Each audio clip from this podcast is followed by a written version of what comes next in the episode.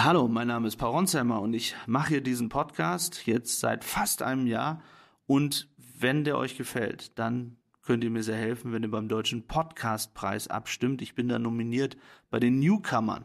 Und den Link findet ihr in den Shownotes. Ich weiß, das ist viel Arbeit, aber vielleicht könnt ihr mir diesen Gefallen tun. Bestialisch werden Menschen verbrannt. Es werden Menschen in zig Teilen aufgeschnitten. Hallo, mein Name ist Paul Ronsheimer, ich bin Journalist und Kriegsreporter und momentan weiter in Israel. Ich freue mich heute, einen ganz besonderen Gast begrüßen zu dürfen, Michel Friedmann, Publizist, Philosoph, Journalist und noch so viel mehr. Und ich freue mich ganz besonders, dass er heute mit mir hier verbunden ist. Hallo, Herr Friedmann. Guten Tag. Herr Friedmann, ich komme gerade von einem Apartmenthaus hier in Tel Aviv. Eine Rakete ist eingeschlagen, drei Verletzte. Ist das etwas, wo Sie sofort hinschauen aus Deutschland, wo Sie sagen, um Gottes Willen, wo ist das, wo war das, sind Freunde betroffen? Ja, natürlich schaue ich so hin. Und ich will, bevor wir das Gespräch fortführen, auch deutlich machen, dass äh, ich eine tiefe Empathie habe und eine tiefe Trauer auch für jedes Kind, jeden Menschen, der in Gaza jetzt stirbt als Zivilperson. Der Unterschied ist nur, dass Hamas überhaupt keine Empathie hat, sondern verroht, wahrscheinlich gar nicht mehr das Gefühl hat, Menschen zu töten.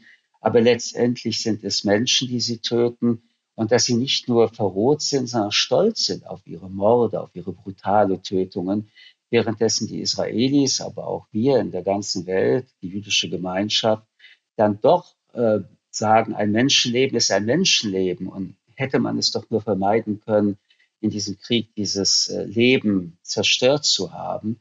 Und darin zeigt sich auch schon der Unterschied. Äh, viele führende Araber haben mir, als ich journalistisch auch im Nahen Osten gearbeitet habe, immer gesagt, ihr liebt das Leben und wir lieben die Toten, weil die Toten wenn sie indoktriniert werden durch die islamistische Interpretation der Religion, halt am liebsten äh, sich selbst auch in die Luft sprengen, um dann im Paradies mit wie viel Jungfrauen auch immer äh, beglückt zu werden.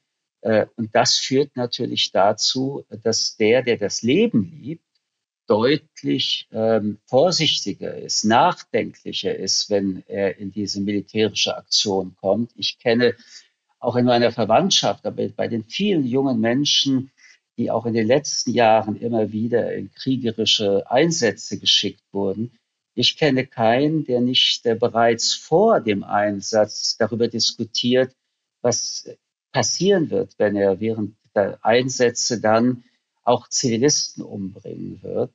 Und ich kenne viele, die aus den Kriegen zurückgekommen sind, aber auch aus der Intifada, aus der Intifada zweimal, die die wirklich psychiatrische Behandlung brauchen, währenddessen die andere Seite gnadenlos und äh, ohne irgendein Gewissen, weder schlecht noch gut, Israelis töten. Und alleine da sehen Sie, äh, welche unterschiedliche Menschenbildpositionen zwischen den äh, zerstrittenen Parteien eine Rolle spielen. Man muss noch etwas sagen.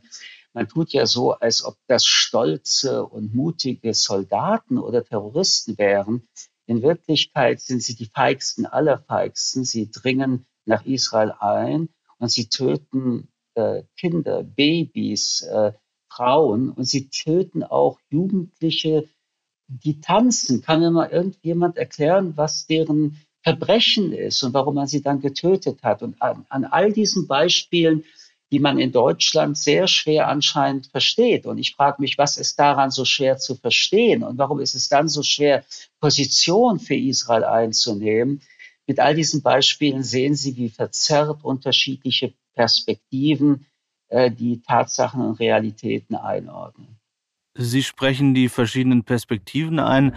Ich kann mal jetzt aus meiner Erfahrung als Reporter hier vielleicht berichten, wenn ich darüber berichte, was hier heute zum Beispiel in Tel Aviv passiert ist, über die drei Verletzten, über die Raketen, die eingeschlagen sind, über die Menschen, die auf dem Boden lagen, äh, voller Sorge, dass ihnen etwas passiert. Denn man muss ja sagen, dass der Iron Dome fast alle Raketen abschießt, aber eben nur 95 Prozent und 5 Prozent äh, kommen runter. Und wir haben es heute wieder erlebt, wie gefährlich es ist für die Menschen, auch hier in Israel ganz unabhängig von der psychischen Belastung, immer wieder in den Schutzkeller zu gehen, für Kinder, für Alte und so weiter. Gleichzeitig ist es aber so, wenn man darüber berichtet, ich bekomme ganz viele Nachrichten mittlerweile, die dann sagen, ja, fahr doch nach Gaza, da ist es viel schlimmer, schau dir an, wie dort die Häuser aussehen, wie viele Kinder dort sterben.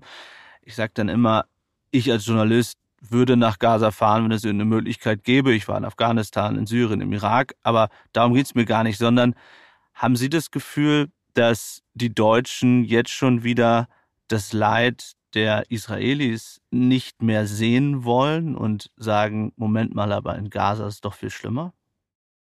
Man muss es differenzieren. Ich äh, sage nie die Deutschen, die Israelis, die Amerikaner.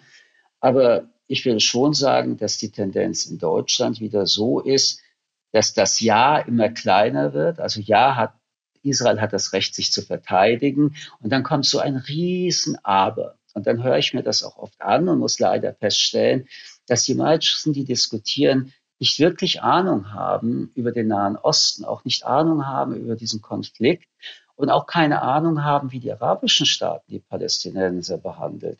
Nehmen wir den konkreten Fall der Schließung der Auswegsgrenzen für palästinensische Bevölkerung. Ja, Israel hat zugemacht, aber Israel ist angegriffen worden. Ägypten nicht. Ägypten hat genauso einen Ein- und Ausgang und hätte ja sein, äh, seine Grenzen öffnen können. Es sind ja arabische Brüderstaaten und Ägypten äh, ist ganz weit vorne, um die Israelis und ihre Menschlichkeit zu kritisieren.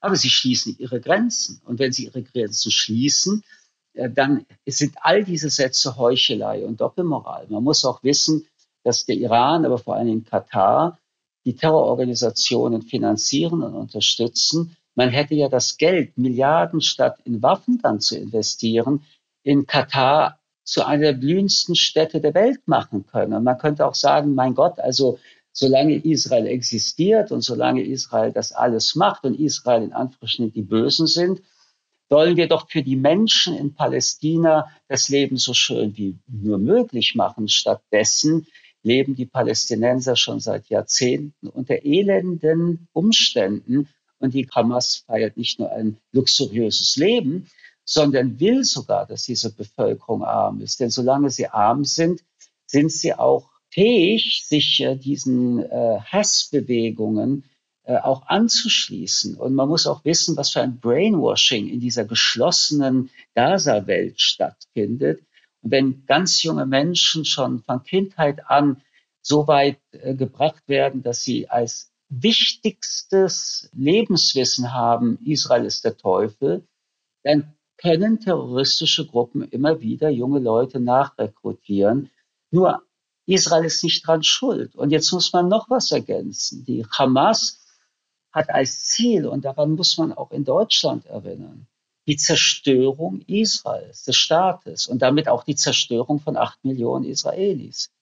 Und es hat schon der ägyptische Präsident Nasser vor 40, 50 Jahren gesagt, schickt sie alle ins Mittelmeer. Und das bedeutet, die totale Zerstörungs- und äh, Tötungsfantasie steckt in dem Begriff, wir wollen Israel zerstören. Und zweitens, die Hamas kämpft für einen islamistischen Staat, weil Iran und Katar sowas wollen. Das heißt also im Umkehrsatz, dass es nicht um einen wirklich palästinensischen freien Staat geht, sondern dass die Palästinenser, wenn sie dann, Gott behüte, auch äh, in den Gebieten wären, wo die Israelis Israel momentan haben, unterdrückt werden durch eine Scharia, wo dann wieder Frauen, so wie im Iran, behandelt werden, Homosexuelle sterben werden. Und ich, ich würde so gerne jeden fragen, ähm, der in diesen Gebieten lebt, der überhaupt in diesen arabischen Ländern lebt. Wo lebt ihr besser, wenn ihr eine Frau seid? In Tel Aviv oder in Katar? Wo habt ihr mehr Freiheitsrechte, wenn ihr euch entfalten wollt? Menschen in Saudi-Arabien oder in Tel Aviv? Wo ist es mit der Würde des Menschen äh, sicherer? In Kairo oder in Tel Aviv? Wo können Menschen mit allen sexuellen Orientierungen ihre Lust und ihre Lebensfreude leben, ähm, in einem arabischen Land oder in Tel Aviv. Und wenn Sie diese Frage stellen, und das müsste man doch in Deutschland auch, dann müsste man doch sagen, wir solidarisieren uns grundsätzlich mit einem Land, das demokratisch ist, wo der Rechtsstaat immer noch funktioniert. Und auch daran muss erinnert werden, bis zum Krieg 250.000 Menschen jede Woche demonstrieren für Grundrechte, wie zum Beispiel den Rechtsstaat und wie diese Demokratie. Das wäre nach deutschen Verhältnissen 2,5 Millionen jede Woche. Ich wäre ja schon froh, wenn 10.000 Menschen jede Woche für Demokratie demonstrieren. Hätten Sie gedacht, wenn Ihnen jemand sagt oder gesagt hätte, dass in Israel 1400 Juden massakriert werden, hätten Sie gedacht, dass in Deutschland sehr viel mehr Menschen auf die Straße gehen würden? Na, schon die Steuererklärung gemacht? Wir vom Handelsblatt haben in einem Steuerspezial analysiert, worauf das Finanzamt bei der Steuer 2023 genauer guckt. In unserem PDF-Ratgeber finden Sie die wichtigsten 16 Neuerungen, Einstiegstipps für Elster und vier Wege, wie Sie das Maximum herausholen. Sichern Sie sich also jetzt das digitale Handelsblatt vier Wochen für nur ein Euro unter handelsblatt.com slash mehrwissen. Ich hätte es gehofft, wenn ich mir überlege, dass die ersten Demonstrationen, die erste Woche nicht einmal 2000 Menschen versammelten. Und bei den 2000 waren sehr viele Menschen aus der jüdischen Gemeinschaft. Und dann alle Gewerkschaften, der Arbeitgeberverband, alle Parteien aufrufen, der Bundespräsident spricht. Und da schaffen die gerade 15.000 Menschen zusammen und man das vergleicht mit Solidaritätsdemonstrationen für die Ukraine, Solidaritätsdemonstrationen äh, für ähm, andere Themen, die wir in Deutschland haben, Umwelt, wichtiges Thema, ja, da kommen Hunderttausende, dann ist man nicht nur enttäuscht, sondern man stellt sich die Frage, warum. Und äh, da sehen wir wieder, dass äh, jüdisches Leben anscheinend oder der Tod, die Ermordung von Juden anscheinend nicht die Menschen empathisch oder politisch genug ergreift. Und man kann ja darüber diskutieren, was ist die Henne, was ist das Ei. Man kann über das Palästinenserproblem diskutieren. Aber in diesem Augenblick ging es um Pietät, ging es um Empathie. Die ersten Tage waren ja geprägt gar nicht mehr von der Frage, was mit den Palästinensern ist, sondern dass Terrororganisationen, die in Gaza sind, die von Iran und Katar bezahlt werden, in einer Bestialität, wie wir sie jedenfalls in einer Demokratie, ein Angriff auf eine Demokratie erlebt haben, noch nie erlebt haben. Denn wir kennen ja Terror ähm, auch in Europa, von denselben Gruppen übrigens, Dschihadis, ISIS, wie sie alle heißen mögen. Aber diese Art und diese Anzahl hat es jedenfalls so noch nicht gegeben. Und dass das gerade 15.000 Menschen auf die Straße bringt, ist nicht nur eine Enttäuschung für mich als Jude, sondern auch eine Enttäuschung für mich als Deutscher. Und dann fragt man sich selbstverständlich, in was für einer Gesellschaft lebe ich letzten Endes? Ähm, hat es etwas dann doch mit einem latenten und offen werdenden Antisemitismus zu tun? Hat es damit zu tun, der Jude ist ja selbst dran schuld, wenn ihm so etwas passiert? Hat es damit zu tun, äh, dass man wirklich glaubt, dass äh, alles Unglück im Nahen Osten behoben wäre, wenn es äh, den Staat Israel nicht mehr gäbe? Und dann wird einem eiskalt. Und dann erinnere ich und assoziiere mir, dass immer noch die deutschen Medien von jüdischen Siedlern sprechen. Es sind israelische Siedler. Und wenn ich mir dann wiederum überlege, was hier in Berlin passiert ist, nämlich, dass auch gewaltsam und noch mehr zu verurteilenden Reaktionen nicht vor der israelischen Botschaft, sondern auf Synagogen, auf das jüdische Krankenhaus die Angriffe stattfanden, dann ist mir auch klar, dass aus dieser Sicht Juden und Israelis ein Synonym sind und dass äh, der israelische Staat eigentlich gesehen wird, das ist der Staat der Juden. Und in dem Moment, wo wir diese äh, Narrative haben, kommen äh, antisemitische Stereotype und damit Bewertungen ganz nach vorne. Ich bin enttäuscht und ich muss auch ganz ehrlich sagen, ich kenne keinen in der jüdischen Community in Deutschland, der nicht enttäuscht ist. Und das macht ja noch mehr Angst. Also die eine Angst ist, du wirst angegriffen in Deutschland.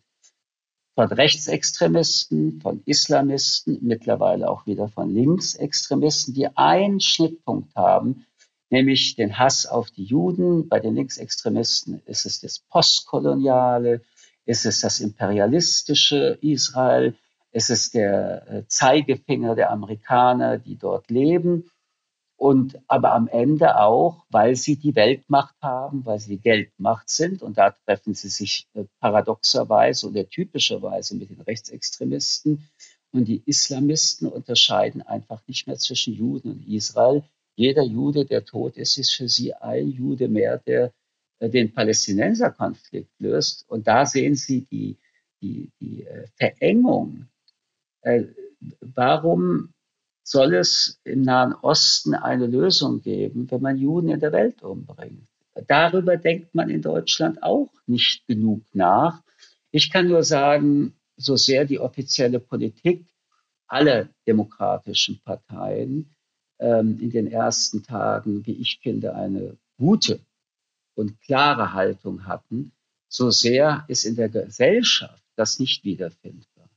Aber noch einmal, wie ist das aus Ihrer Sicht zu erklären? Wir hören die Solidaritätsbekundung aus der Politik. Äh, wir hören relativ wenig aus der, ich nenne es jetzt mal Schauspieler- oder Prominentenszene, aber die Bilder sind überall präsent. Gerade nach dem 7. Oktober tagelang haben wir diese dramatischen Massakerbilder gesehen und ja auch etwas, wo gerade jüngere Leute, wie ich immer denken würde, noch mehr mitfühlen können, wenn sie hören, ein Musikfestival wurde angegriffen.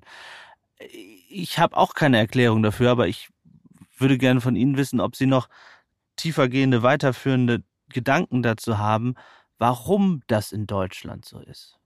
Also man muss dazu doch sagen, dass es auch in Deutschland viele Millionen Menschen gibt, die die Einordnung ein Land ist angegriffen, ein Land darf sich verteidigen, unterstützen.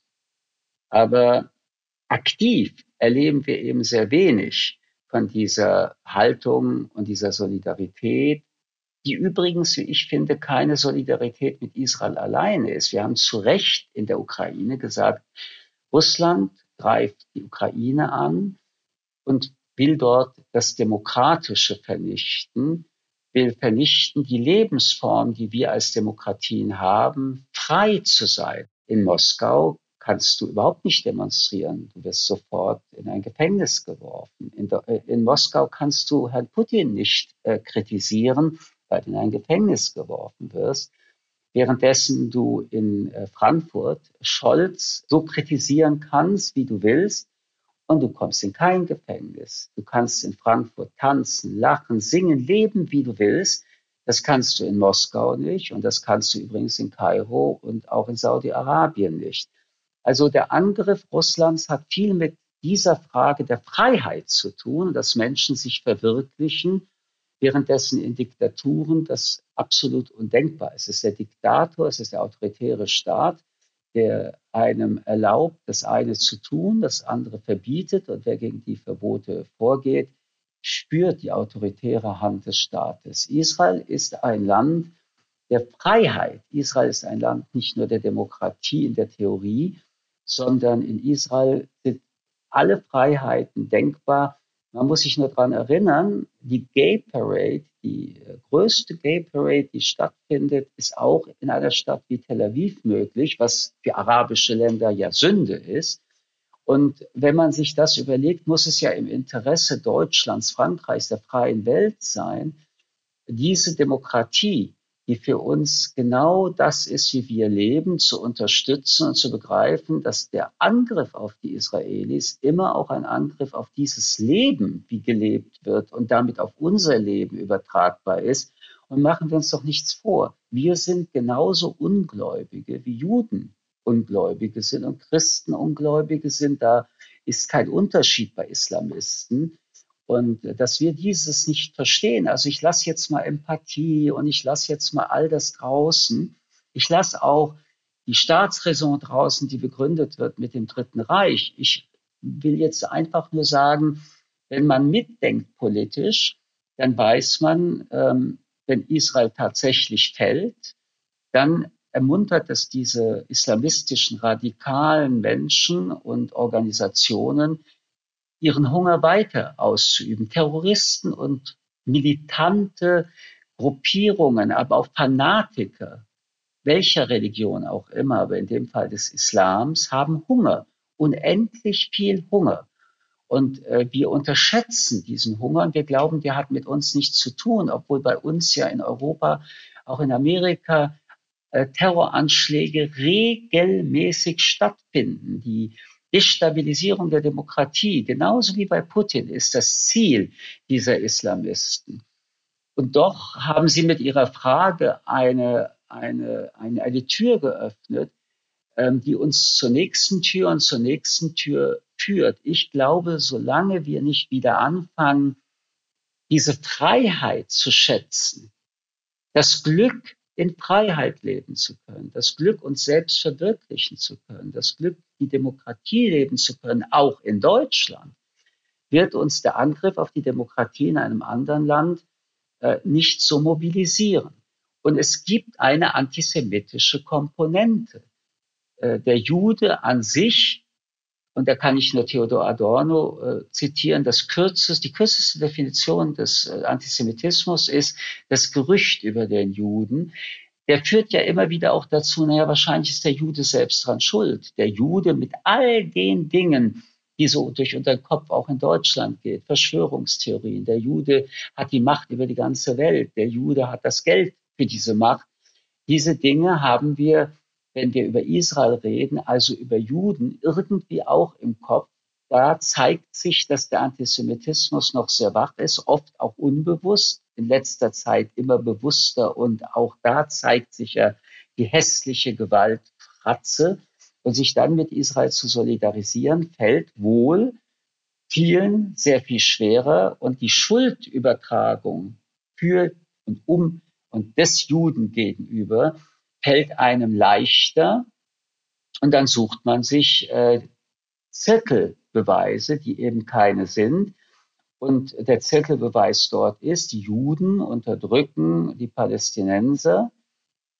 Ich muss auch da sagen, ich bin ein Gegner der Siedlungen, aber erlauben Sie mir gerade dann nochmal hinzuweisen, 2005 ziehen sich die israelischen Soldaten aus dem Gaza heraus. Sie ziehen sich nicht nur dort heraus, sondern sie zwingen die Siedler, die sich dort angesiedelt haben, ihre Siedlungen aufzugeben und zerstören sie.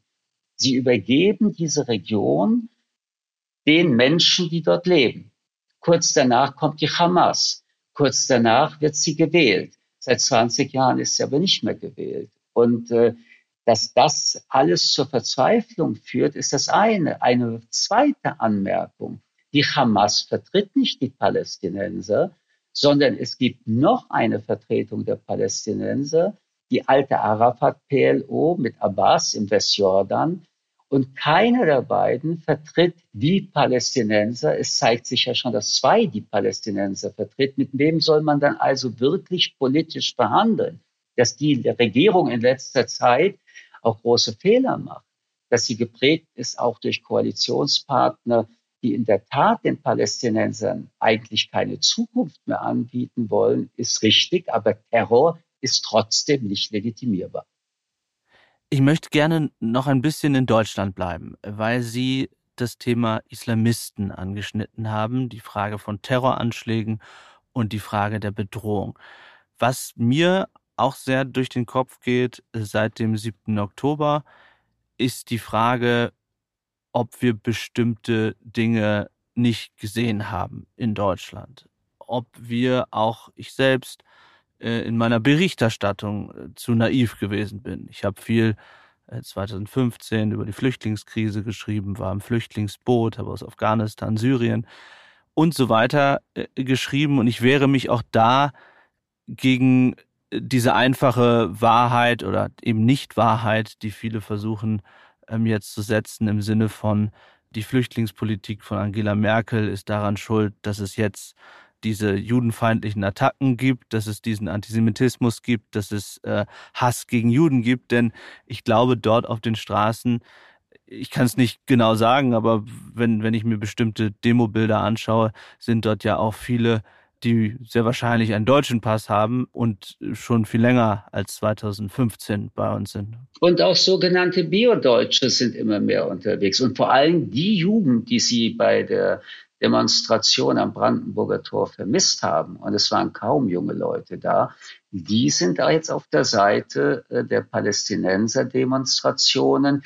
Das sind wieder diese sehr linken Jugendlichen. In jeder Generation soll es das ja auch geben, bis zur Antifa. Da kommen wir gleich noch zu, aber dennoch möchte ich kurz bei der Frage äh, der Islamisten äh, bleiben und verstehen, wie Sie das bewerten. In der Frage, haben wir da in den vergangenen Jahren, Jahrzehnten versagt und was müsste denn eigentlich geschehen oder sind wir jetzt verloren, was das angeht, wenn wir uns unsere Straßen anschauen? Also verloren sind wir überhaupt nicht. Das Gegenteil ist der Fall. Die Krise der Bundesrepublik Deutschland liegt nicht an diesem Phänomen, sondern liegt an allen Deutschen, die so satt und selbstverständlich Wohlstand, Friede und Demokratie aufgefasst haben seit über 20 Jahren, glaubten in irgendeinem Schlaraffenland zu leben, sich zu nichts mehr engagiert haben, weil wenn alles selbstverständlich ist, dann äh, wird man nicht mehr engagiert sein, sondern es ist ja eh alles da und vergessen haben, dass politische Entwicklungen, aber auch Voraussetzungen immer wieder neu verhandelt werden müssen. Das ist viel Arbeit, aber die Schlaraffen wollten keine Arbeit. Und in einem Land, in dem die Demokratie nicht mehr mit äh, leidenschaftlichen Augen gesehen wird und daraus auch aus der Leidenschaft wieder Sauerstoff in die diese Demokratie kommt, das äh, ist wie ein Luftballon, wo die Luft ausgeht. Aber bei den Demonstrationen, über die ich jetzt gesprochen habe, da habe ich relativ wenige im klassischen Sinne Bio-Deutsche gesehen. Nein, aber Sie haben ja gefragt, ob, ob die äh, Migration das größte Problem war. Und ich glaube, das größte Problem ist, dass wenn man dann als Migrant in ein Land kommt, in dem die Deutschen, die da schon leben, auch multikulturell, eigentlich nicht brennen für äh, Demokratie, die Menschen, die hierher kommen, dann auch nicht von diesen Menschen, die ja nicht brennen, beeindruckt und beeinflusst werden, dass Demokratie wirklich das Allerbeste ist, was dem Menschen passieren kann. Denn es ist ja nicht nur die Würde des Menschen, die unantastbar ist, sondern das, worüber wir schon schon sprachen, die Freiheit, die Möglichkeit, sich als Mensch zu entfalten, Selbstbestimmtheit bis zu einem maximalen ähm, Möglichkeit, zu erreichen. Währenddessen Diktaturen sind Fremdbestimmungen zu einem maximalen Weg. Zweitens, ähm, gucken sich die Türkei an. Äh, in der Türkei hetzt Erdogan gegen Israel in einer Art und Weise und hetzt auch alle diejenigen, die aus der Türkei vielleicht schon 1960 gekommen sind und ihre Kinder und Enkelkinder in der gesamten Welt, wo Türken leben und in Deutschland erst recht. Das heißt, die Manipulierung, das Aufhetzen ist nicht nur arabische Länder, sondern es ist auch ein Land wie die Türkei, das wissen die meisten Deutschen auch nicht, das kein arabisches Land ist. Ich glaube, dass ähm, wir auch sagen müssen, ich will es jedenfalls sagen, die Muslime sind nicht a priori Terroristen. Die Muslime sind äh, so wie die Christen, so wie die Juden von einem Punkt nur noch nicht erfasst worden, jedenfalls die, die in arabischen Ländern gelebt haben, von der Aufklärung. Sie leben in Diktaturen, sie werden indoktriniert, sie kennen die Freiheit an sich sowieso nicht. Und die Aufklärung als ein langes Produkt von hunderten Jahren auch in Europa erobert, ist bei Muslimen in diesen Ländern nicht erlebt worden. Aber die meisten Muslime, die in der Welt leben, sind nicht militant. Viele von ihnen sind mittlerweile auch nicht fromm oder streng gläubig. Es gibt aber äh, mehr unaufgeklärte und immer noch streng religiös lebende Muslime, auch in unseren Gesellschaften. Da haben wir nicht aufgepasst, da haben wir nicht hingepasst, da waren wir auch wieder sehr bequem und wir waren vor allen Dingen opportunistisch. Wir wollten den Iran nicht zu sehr verärgern, wir wollten die Türkei nicht zu sehr verärgern, aber die meisten großen Moscheen, die hier finanziert werden und wo genau dieser Hass auch auf diese Welt, wie wir sie leben, gepredigt wird, kommen aus diesen türkischen und aus den iranischen Finanz-, auch saudi-arabischen Finanzquellen. Das hätten wir in Deutschland nicht hinnehmen dürfen. Was machen wir dann mit denjenigen, wo wir sehen, dass der Judenhass oder der Hass auf Israel oder der Hass auf die freie Welt oder auf die freie Welt, aber es gibt ja, wenn wir uns Schulbücher anschauen in bestimmten Ländern, da wird es ja von Kindesbeinen an gelehrt, sozusagen, dass der Jude böse ist und Israel vernichtet werden muss. Wie schaffen wir es denn in Deutschland, das den Menschen zu erklären, dass was sie da gelernt haben, äh, bei uns nicht gilt und äh, dass das falsch ist? Der Antisemitismus, den wir in Deutschland momentan sehen, und da müssen wir auch die Verhältnisse halten. Nach wie vor sind die meisten Gewaltakte gegen jüdische Institutionen und gegen Menschen, die jüdisch sind, vom rechtsextremen Deutschen durchgeführt worden. Wir haben jetzt in den letzten Jahren und vor allen Dingen in der Gegenwart einen Blick, und der ist berechtigt, nämlich, dass wir zusätzlich im, mit der Community, die aus den arabischen Ländern gekommen ist, teilweise, das reicht aber schon, Menschen, die den Antisemitismus über den Anti-Israelismus betreiben, die in ihrer Gewaltbereitschaft enorm sind. Ehrlich gesagt, die Motive links, Anti-Israelismus oder auch äh, der rassische Antisemitismus, ähm, die Motive sind für mich momentan zweirangig. Jeder, der in Deutschland Straftaten begeht und Volksverhetzung, Gewalt, Verherrlichung von Gewalt, das alles sind bereits Straftaten, sollte mit der Strenge des Gesetzes behandelt werden. Die Polizei muss das aufnehmen, die Staatsanwaltschaften einordnen und die Gerichte verurteilen. Das sind keine Bagatelldelikte. Und äh, da kann ich nur sagen, ich habe gelernt, dass deutsche Gerichte das können, wenn sie wollen, nämlich dass sie innerhalb von drei Mon äh, Monaten auch mit äh, Strafen, Gefängnisstrafen ohne Bewährung bei der letzten Generation sehr gut arbeiten. Ich würde mir wünschen, dass bei all diesen Demonstrationen, die momentan stattgefunden haben, auch vor zwei, drei Jahren schon in Berlin schrien diese Demonstration Tod den Israelis, Tod den Juden, genauso schnell und streng abgeurteilt hätten, was nicht der Tat, die Tat war. Und ich will Ihnen das genauso, ich will Ihnen, nein, ich will das genauso sagen.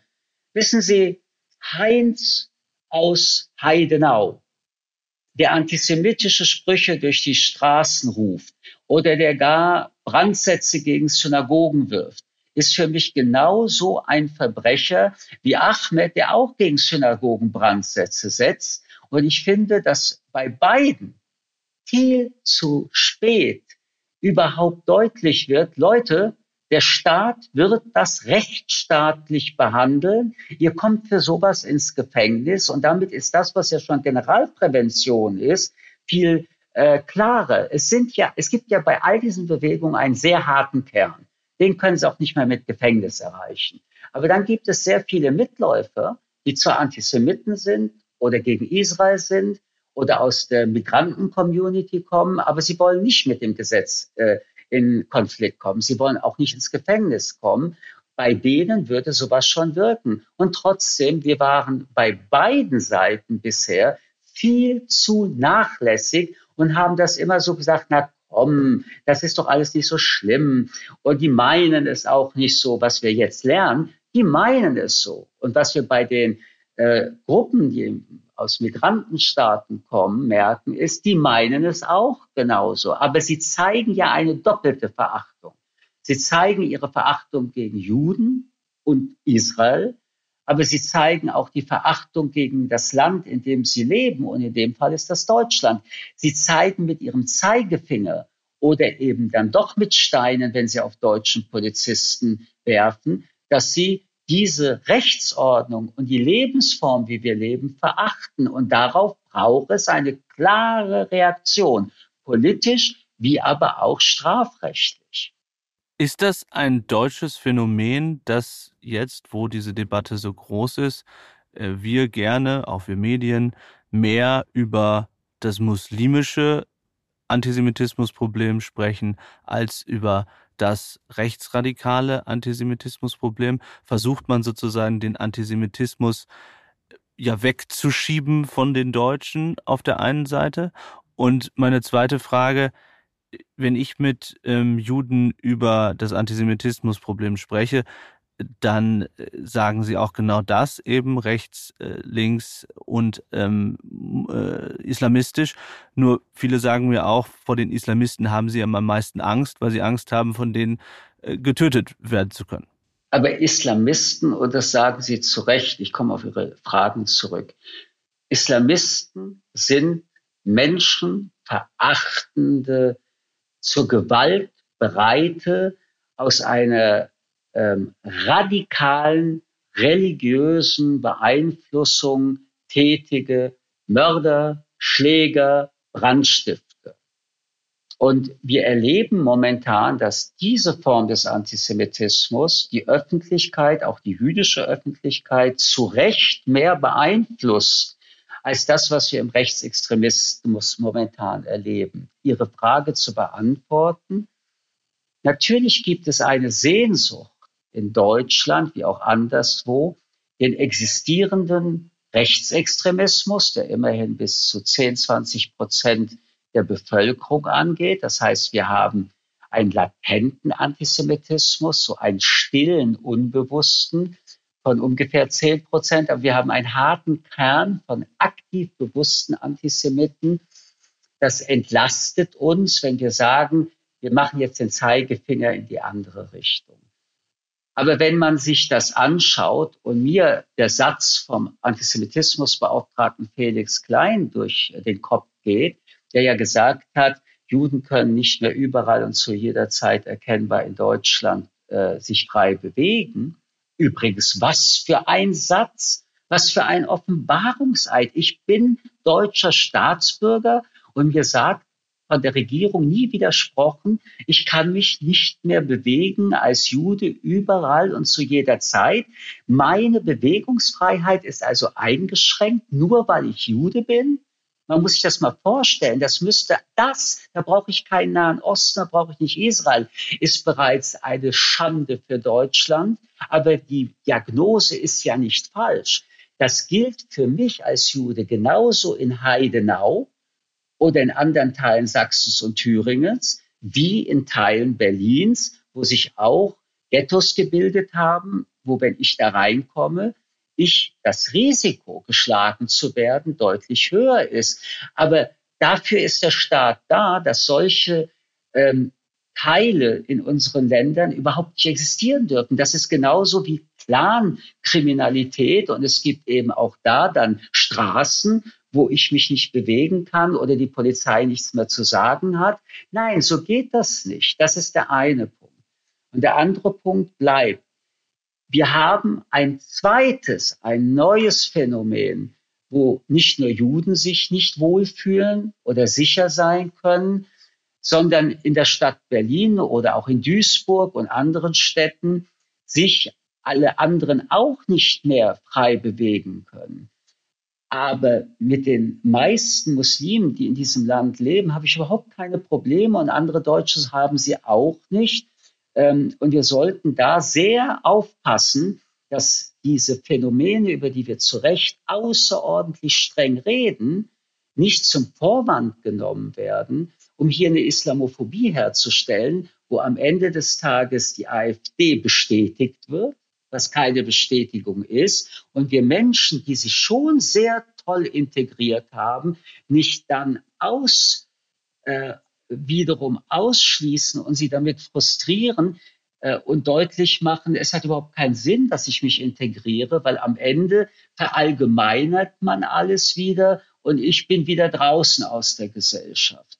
Aber wir sollten, und das meine ich im Ernst, uns auch wieder anschauen, diese wachsende linksextremen die sich ja gegen Israel wenden, weil Israel ist ein kolonialistisches Land, Israel ist eine, äh, eine Vertretung äh, auch des Kapitalismus, Israel ist eine Vertretung Amerikas, Israel ist ein Land, das nie entstanden wäre, ähm, wenn der Holocaust nicht da gewesen wäre. Und deswegen gibt es ja jetzt den fürchterlichsten aller Slogans, nämlich dass die Schuld Gefühle aus dem Konflikt herausgehalten werden. die Deutschland anscheinend hat. Ich glaube, es ist nicht eine Frage der Schuldgefühle, warum man sich mit Israel solidarisch erklärt, sondern um es auch einmal zu sagen, es ist im Interesse der freien westlichen Welt, sich mit Israel zu solidarisieren. Israel ist in der Tat das einzige demokratische Land im Nahen Osten. Die Welt, die freie Welt, braucht so einen Staat in dieser Region. Er ist nämlich der Staat, der die Schmutzarbeit machen muss, damit wir uns in New York und sonst wo, wenn es den Nahen Osten angeht, ein bisschen jedenfalls darauf verlassen können. Aber Israel, und das ist auch in unserem Interesse, hat eine der stärksten gebildeten Kulturen der Welt. Äh, nicht nur, dass die Juden das Volk des Buches sind, aber Hightech, Innovationen. Es gibt kein einziges äh, Auto aus deutscher Produktion, das nicht Mikrochips aus Israel haben. Wir haben mittlerweile hunderte deutsche Mittelstandsfirmen, aber auch äh, aktiengeführte Firmen, die in Israel ihre Niederlassung haben. Israel ist ein zivilisiertes Land, äh, und das alles muss man dann doch beachten. Und man muss auch daran erinnern, es ist Israel, das angegriffen wurde in vielen Kriegen von arabischen Armeen, die Gott sei Dank dann zurückgewiesen wurden. Aber diese Einseitigkeit auch, wenn Israel nicht mehr existieren würde, dann hätten wir Ruhe im Nahen Osten, ist sowas von naiv. Denken Sie an den Krieg, den Ersatzkrieg zwischen Saudi-Arabien und Iran im Jemen. Denken Sie daran, wie diese totalitären Staaten sich gegenseitig misstrauisch beäugen. Und man muss auch jetzt Iran verstehen, der Saudi-Arabien als Staat nicht mehr so sieht als Freund. In Saudi-Arabien dürfen Frauen Auto fahren. Das ist für einen islamistischen Staat bereits Sünde. Im Iran selbst, wir haben doch vor einem Jahr demonstriert für diese mutigen Frauen, die dort jetzt wieder geschlagen und wieder geknechtet werden.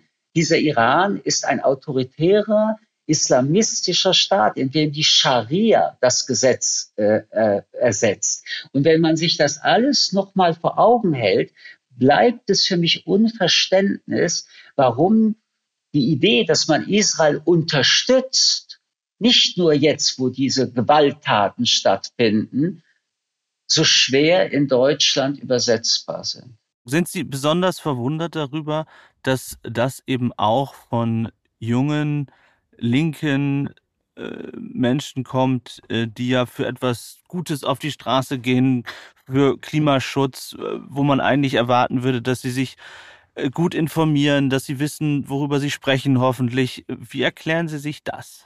Ich glaube, dass die postkoloniale Debatte, die BDS-Debatte, die Frage wer ist der Schwächste? Und das sind Menschen, die in Palästina als Palästinenser leben, junge Menschen immer besonders faszinieren. Also es war immer so, die Starken wurden bekämpft von der jungen Generation im Namen, dass sie sich solidarisieren mit den Schwächsten. Das ist a, a priori doch gar nicht schlecht. Ich war auch mal jung und das gehört zu diesem Idealismus der Jugend. Aber ein Problem habe ich bei allem Idealismus das ja tief emotional ist, müssen Menschen sich informieren über Tatsachen, müssen sie Wissen erarbeiten, müssen sie das Wissen in Reflexion überbringen. Und wenn sie das täten, dann müssten sie mindestens deutlich differenzierter die Opfer-Täter-Situation verstehen, nicht in Schwarz-Weiß denken. Und dann müssten sie übrigens, wie ich finde, auch verstehen, dass Israel ein äh, schwaches Land und dass auch Israel Opfer ist durch Aggressionen der arabischen Länder, die sie dort kriegerisch immer wieder angegriffen haben, aber auch durch die dauernden tagestäglichen Terrorakte, die islamistische ähm, Menschen in Israel immer wieder jedes Jahr äh, begehen. Und jetzt bin ich wieder doch bei der Empathie. Wenn du sagst als junger Mensch, ich habe Empathie für Opfer, dann war doch in der jetzigen Situation am 7. Oktober die Angelegenheit so eindeutig wie selten. Es kommen militärisch ausgebildete Menschen nach Israel. Und anstatt, wie sich's gehören würde, wenigstens, wenn sie es denn schon tun, Soldaten oder militärische Ziele anzugreifen, greifen sie die Schwächsten der Schwächsten an, Babys, Kinder, Alte und Menschen, junge Menschen, die tanzen. Und es gibt ja nicht nur die Form des Tötens, sondern wie wird getötet, kommt auch noch immer wieder zur Frage. Bestialisch werden Menschen verbrannt, Babys, vergewaltigt. Es werden Menschen in zig Teilen aufgeschnitten. Und wenn dann Greta äh, Grünberg nicht mal das mit in ihre Argumentation nimmt, sondern die typische Opfer-Täter-Umkehr macht, dann muss ich sagen, leider kann ich sie dann nicht mehr ernst nehmen. Und jeder junge Mensch, der das auch tut und sagt, nein, Israel ist immer der Täter und die Palästinenser sind immer die Opfer und dabei auch nicht bedenkt, sie sind vor allen Dingen die Opfer der arabischen Welt. Wer das alles nicht mit in Betracht ziehen möchte, weil man dann in der jungen Ideologie äh, blind geworden ist, dann kann ich nur sagen, dafür habe ich überhaupt kein Verständnis. Ich empfehle da Brillen, Hörgeräte und den Verstand statt das, was diese idealistische Haltung immer braucht, nämlich ein Schwarz-Weiß-Denken.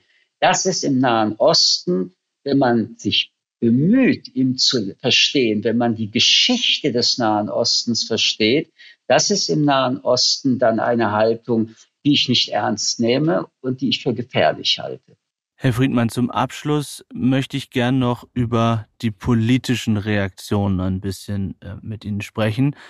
Einerseits, wie Sie auf Kanzler Scholz blicken in den letzten Wochen, muss man ja schon sagen, aber auch, wie Sie bestimmte Debatten wahrnehmen. Und jetzt haben wir vor ein paar Tagen erlebt, dass Christoph Heusgen, Chef der Münchner Sicherheitskonferenz, sich in einem Heute-Journal geäußert hat und die Entrüstung sehr, sehr groß war, unter anderem vom israelischen Botschafter Ron Prosor, äh, der in Frage gestellt hat, ob er der Richtige für die Münchner Sicherheitskonferenz ist, weil er sich eben in diesem Interview so geäußert hat, dass er von einer Hamas-Aktion sprach und gleichzeitig den UN-Generalsekretär Guterres verteidigt hat. Also grob gesagt, wenig Empathie äh, für Israelis gezeigt hat und äh, gleichzeitig gesagt hat, äh, eine Bodenoffensive sei das Falsche. Wie haben Sie das wahrgenommen?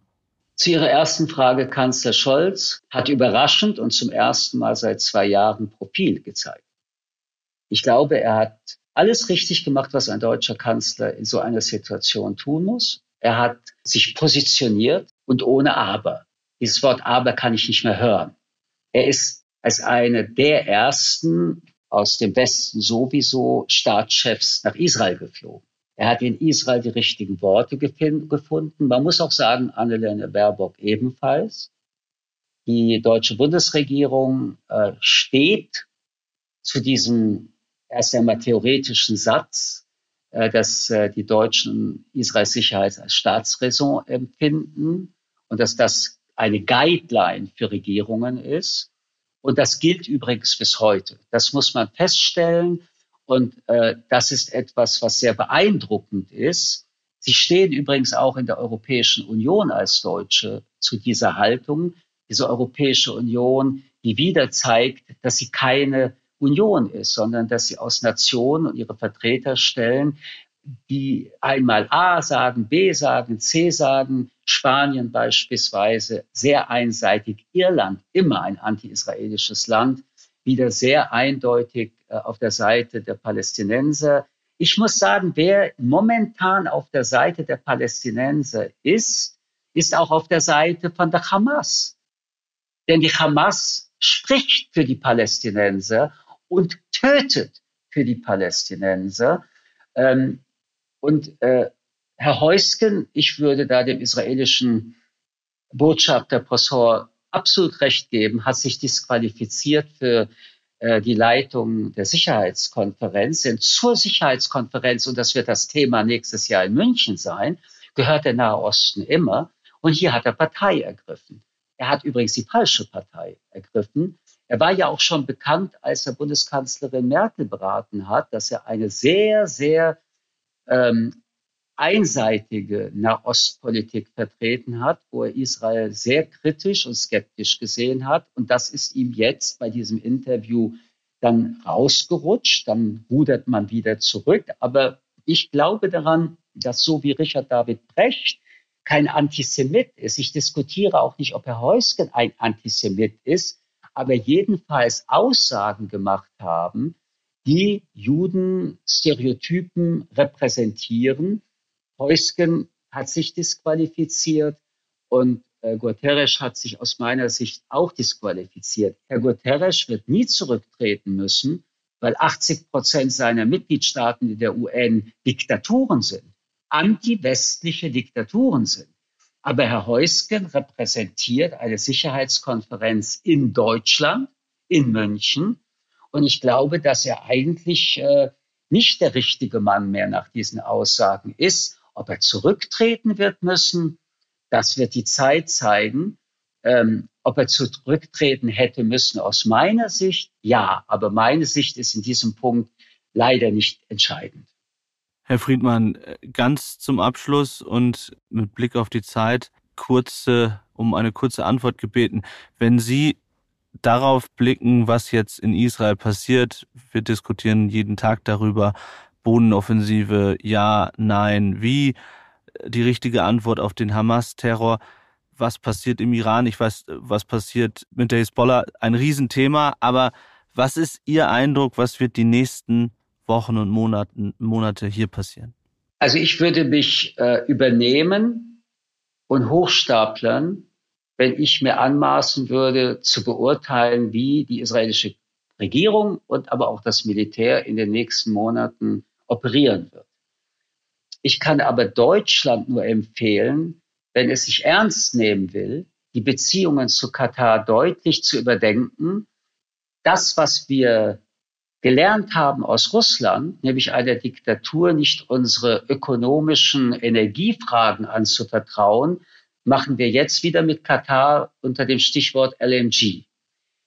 Äh, ich würde auf jeden Fall auch sagen, es ist ein Skandal, dass äh, immer noch äh, mit dem Iran deutsche Firmen im Umsatz von circa 1,6 Milliarden im letzten Jahr Geschäfte gemacht haben. Wir haben zu Recht absolut das sanktioniert bei Russland. Ich finde, wir sollten das mit dem Iran auch tun. Die äh, Heuchelei und Doppelmoral in diesen Fragen wird langfristig auch Deutschlands geopolitische Situation verschlechtern. Und ein letztes, Jüdisches Leben in Deutschland ist in den letzten Wochen noch einmal schlechter geworden. Juden und Jüdinnen haben Angst. Juden und Jüdinnen, die sowieso schon ihre Kinder nur unter Polizeiaufsicht in den letzten drei Jahrzehnten haben äh, aufwachsen sehen, und jüdische Kinder, die sich daran gewöhnt haben, dass Polizei mit Maschinenpistolen Gott sei Dank, diese Institutionen verteidigen und irgendwann die Maschinenpistolen nicht mehr sehen.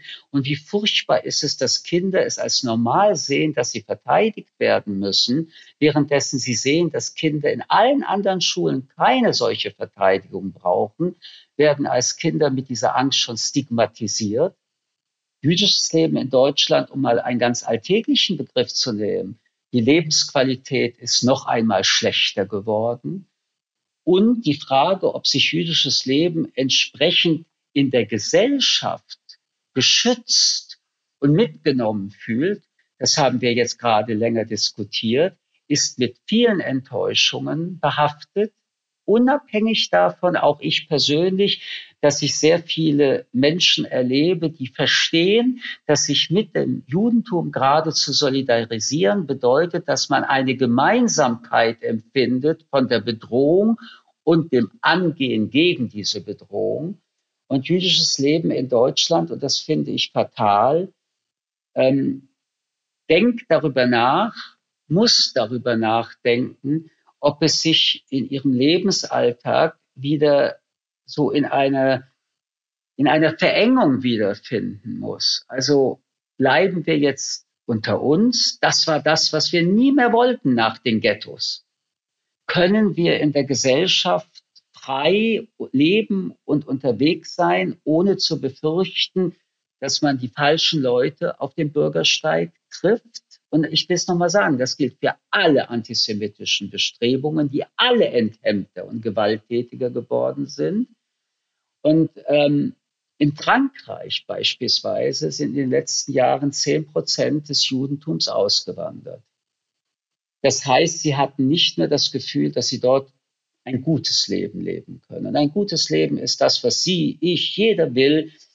Ein bisschen ein Leben ohne Angst, ein bisschen ein Leben, wo man sich ähm, fühlen kann, wo man leben kann, wie man will. Wenn also Kinder heute von ihren Eltern gesagt bekommen, tragt besser kein Davidstern in der Öffentlichkeit und einem Kind damit die Leichtigkeit in dem Moment genommen wird, ein Teil seiner Identität nicht mehr offen zu zeigen. Und andere Eltern sagen, aber der Davidstern soll nicht sichtbar sein, wenn du ihn trägst. Aber Kinder jüdische wie nicht jüdische T-Shirts tragen und manchmal beugt man sich nach vorne und dann baumelt der Davidstern eben draußen und nicht mehr drinnen. Das alles sind so unerträgliche Tagesfragen, die jüdisches Leben schlechter machen. Wenn aber auch zusätzlich die staatlichen Institutionen, und ich komme jetzt wieder Verbote von Demonstrationen oder nicht, wie bestrafen wir Menschen, die offen skandieren, tötet Juden oder die Gewalt in der Hamas oder wo auch immer verherrlichen, das Gefühl haben, dass der Staat und seine Institutionen nicht streng genug die Sicherheit für alle und damit auch für Juden herstellen, dann wird es zu Friktionen kommen und eine weitere jüdische Generation in Deutschland aufwachsen mit Unsicherheit und mit Angst. Und ich habe ja nun jahrzehntelang das Judentum mitvertreten. Wir wollten in den 80er, 90er Jahren, vielleicht waren wir naiv, Bubis und ich, wir wollten, dass das Judentum sich emanzipiert, dass Menschen sagen, ich bin Deutscher und ich bin jüdisch und dass sie hier gelebt haben, indem sie sich auch aktiv in die Politik einbringen oder öffentlich werden und keine Angst haben, dass sie deswegen bedroht werden oder gar auch tatsächlich geschlagen werden oder Tod in den Briefkasten bekommen. Ich muss sagen, an diesem Punkt erleben wir gerade große Rückschläge. Und das tut mir vom Herzen leid. Wissen Sie, ich möchte nicht, dass Kinder Angst haben, weil sie Christen sind, Juden sind, atheistisch sind, weiß, schwarz. Ich möchte, dass Kinder Kinder sind, dass sie lachen, dass sie durch die Straßen, und das ist doch die Kindheit, naiv rumschreien und einfach Kinder sind. Jüdische Kinder erleben diese Naivität nicht mehr. Michel Friedmann, das ist sehr bedrückend und alarmierend und sollte allen zu denken geben, die jetzt zugehört haben. Mich macht es sehr nachdenklich und ich finde es äh, dennoch oder gerade deshalb so wichtig, dass Sie so offen und so klar alle die Dinge ansprechen, die Sie bewegen, aber äh, die Sie auch beobachten und bedanke mich für Ihre Zeit, äh, für uns in meinem Podcast und wünsche Ihnen und allen alles, alles Gute und hoffe, ähm, dass wir einer positiveren, fröhlicheren Zeit entgegengehen, wo auch wieder jüdische Kinder diese Naivität spüren und spielen können, die Sie gerade angesprochen haben und bedanke mich ähm, ganz, ganz herzlich bei Ihnen. Vielen, vielen Dank. Und ich bedanke mich bei Ihnen, Herrn Ronsheimer, und ich bedanke mich bei Ihnen und bei allen Auslandsjournalisten und Journalistinnen, die vor allen Dingen auch in Kriegsgebieten sind und der Propaganda, die es in Kriegen immer gibt, aber der Netzpropaganda umso mehr Informationen nach Deutschland schicken. Ein gefährlicher Job gerade, aber auch deswegen danke dafür. Danke Ihnen, herzlichen Dank. Danke fürs Zuhören. Es würde uns sehr freuen, wenn ihr den Podcast abonniert, eine Bewertung dalasst und natürlich die Glocke aktiviert, damit ihr jedes Mal benachrichtigt werdet, wenn es eine neue Folge gibt. Redaktion Philipp Pietow und Antonia Heyer. Aufnahmen aus aller Welt Vadim Moisenko und Georgos Mutafis. Produktion Serda Dennis.